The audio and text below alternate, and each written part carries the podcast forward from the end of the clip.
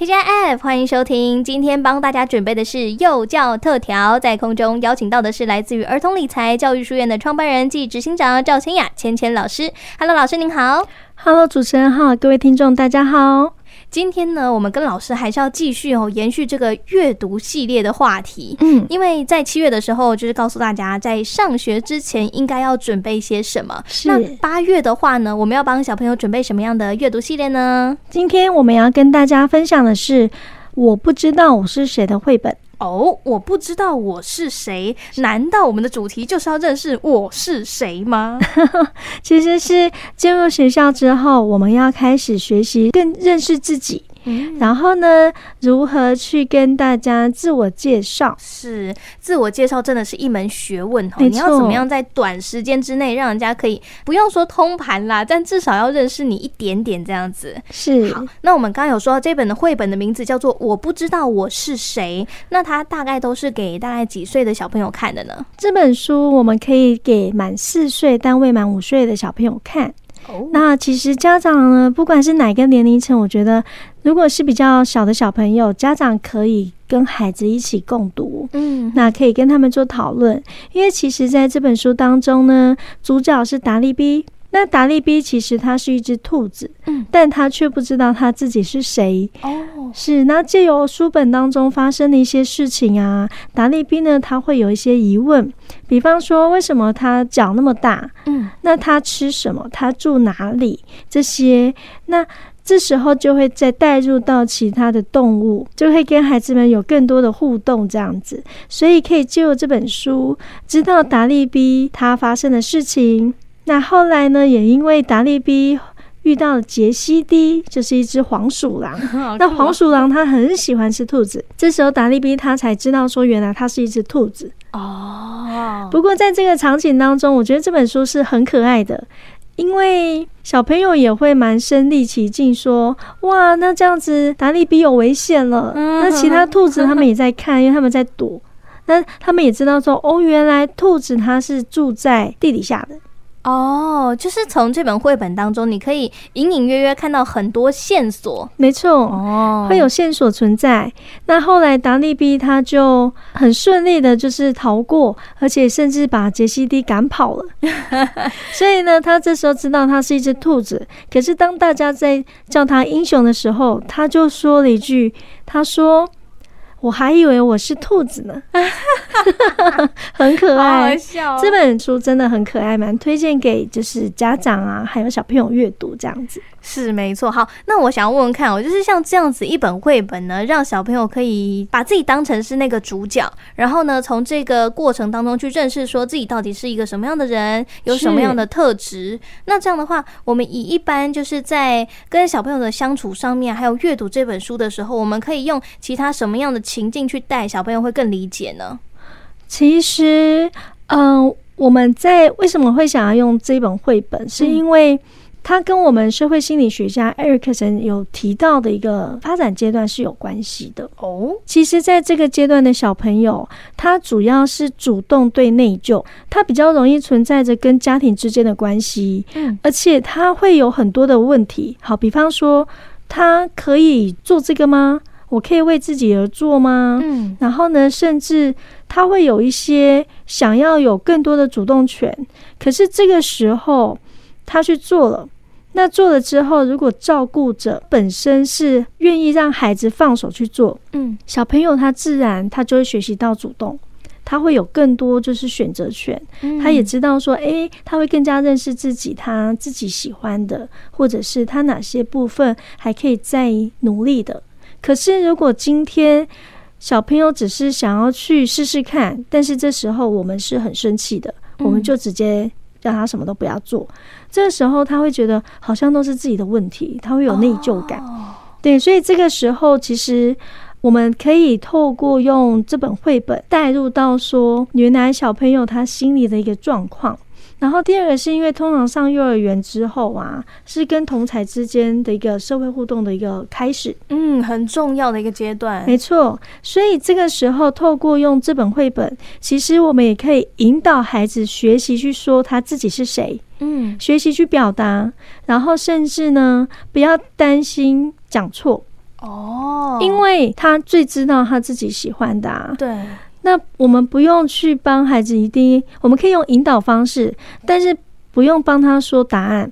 比方说，他就一定会是喜欢什么，不喜欢什么。嗯，因为在学习的过程当中，本来就都还会有一些改变。对，没错。想到以前一定会有一个作文题目叫做“我的梦想 ”。没错，是的。小时候都会说我要当什么太空人呐、啊，我要当设计师啊。结果长大之后完全不是走这个方面。是是，没错。嗯、当然，就是这一本绘本，其实就是先从引导孩子先去表达、去自我介绍，嗯、再来是因为绘本当中它有一些动物。会出现一些动物，那我们这时候就可以再延伸活动。嗯、延伸活动，对，比方说，哎、欸，那蝙蝠是住在哪里呀？哦，可以让他有探索欲。对，然后呢，甚至跟孩子们一起去找答案。嗯，这是一种学习的历程，这样子是没错。因为小朋友其实在这个阶段里面都会属于那种好奇心很旺盛。对啊，他们就是想试试看。是，他们都很常问为什么？为什么？我觉得是很棒的。当孩子们有好奇的时候，我们其实就要抓住他的好奇，嗯，因为当他有好奇，就可以去探索。可是我们当然前提是要在他安全的范围。好，对的，这是真的。我们就讲说，在洗澡好了，是很多小朋友在洗澡的时候很爱玩泡泡。是啊，嘿，但是呢，这件事情啊，就其实像刚刚我们有说到那个主动与内疚，那很多时候小朋友为了想要玩泡泡，想知道说到底用什么样的，什么洗碗巾还是什么洗衣巾，然后洗发精还是沐浴乳，哪一个抽出来的泡泡可以吹的最大？对，所以他就会疯狂那边挤。但是以家长的这个方面，就会讲说，你不要再浪费了，那个很贵。哦，对，我懂。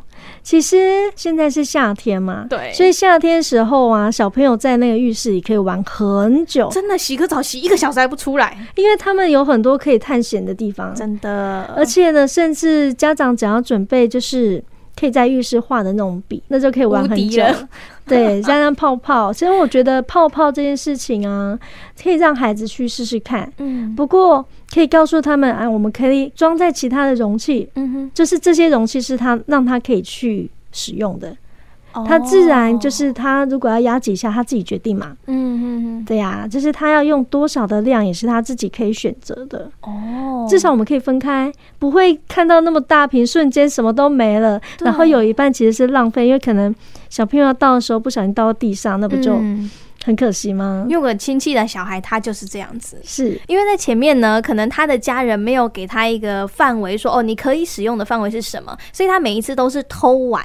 嗯，然后有一次呢，终于被他姐姐就是在他后面去洗澡，发现为什么明明我昨天洗那个洗发精还有至少半罐，怎么今天就没了？是，然后他才去抽丝剥茧，才发现说原来洗发精都被他弟弟玩光了。对，哇，他直接火大哎、欸！其实家长可以给孩子一个范围，让他一样在这个范围之内去做探索。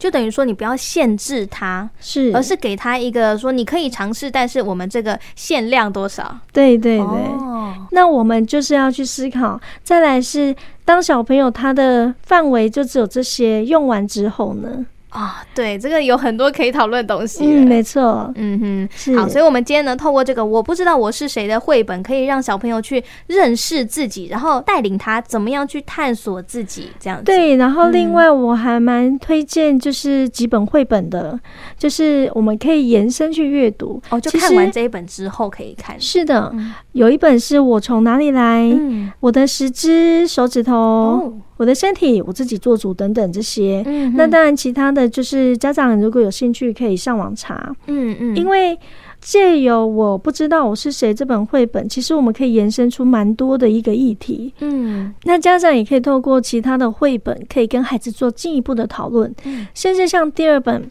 这本名字叫做。我的小鸡鸡应该算性教育了吼。对，这本书就是性教育。嗯，可是这个性教育啊，性知识啊，是让孩子们去了解自我保护。没错，哎、欸，这个是很重要的点。没错，因为很多小朋友他们可能会不知道自己的身体要自己保护，只是觉得说，哎、欸，每一次可能被亲戚朋友这样抱的时候，可能摸到屁股，他会有一点不舒服，但他不敢讲出来。对，我觉得这个议题是非常重要的，嗯、是可以跟孩子们去做讨论。没错，所以其实啊，就是总结这些呢，我觉得平常家长就可以带领宝贝去做讨论，说，哎，可以从中更了解他们自己，嗯，然后再来是带孩子做体验。是，好，比方说现在我觉得坊间有好多职业探索，超多的，真的好多。然后从这些职业探索的活动当中啊，孩子可以从中更认识自己。那第三个呢，其实就是家长要亲自陪伴孩子，真的去认识他们自己的喜好。谁都没有办法取代家长这个功能。没错，是的。嗯，就算是有的时候你会觉得说，诶，可能幼稚园有一些老师可以带，但再怎么样，对于小朋友而言，他的爸爸、他的妈妈就是你们。是，嗯，学龄前阶段，其实家长、家庭是扮演非常重要的角色。嗯哼，今天所探讨的叫做自我认识。好，到底呢，这个小朋友能不能认识自己，然后呢，更能表达出自己到底要什么，自己到底喜欢什么，到底想做什么，这些很重要的点。是。那么今天也非常感谢我们芊芊老师，谢谢您，谢谢主持人，谢谢各位听众，下个月见，拜拜，拜拜。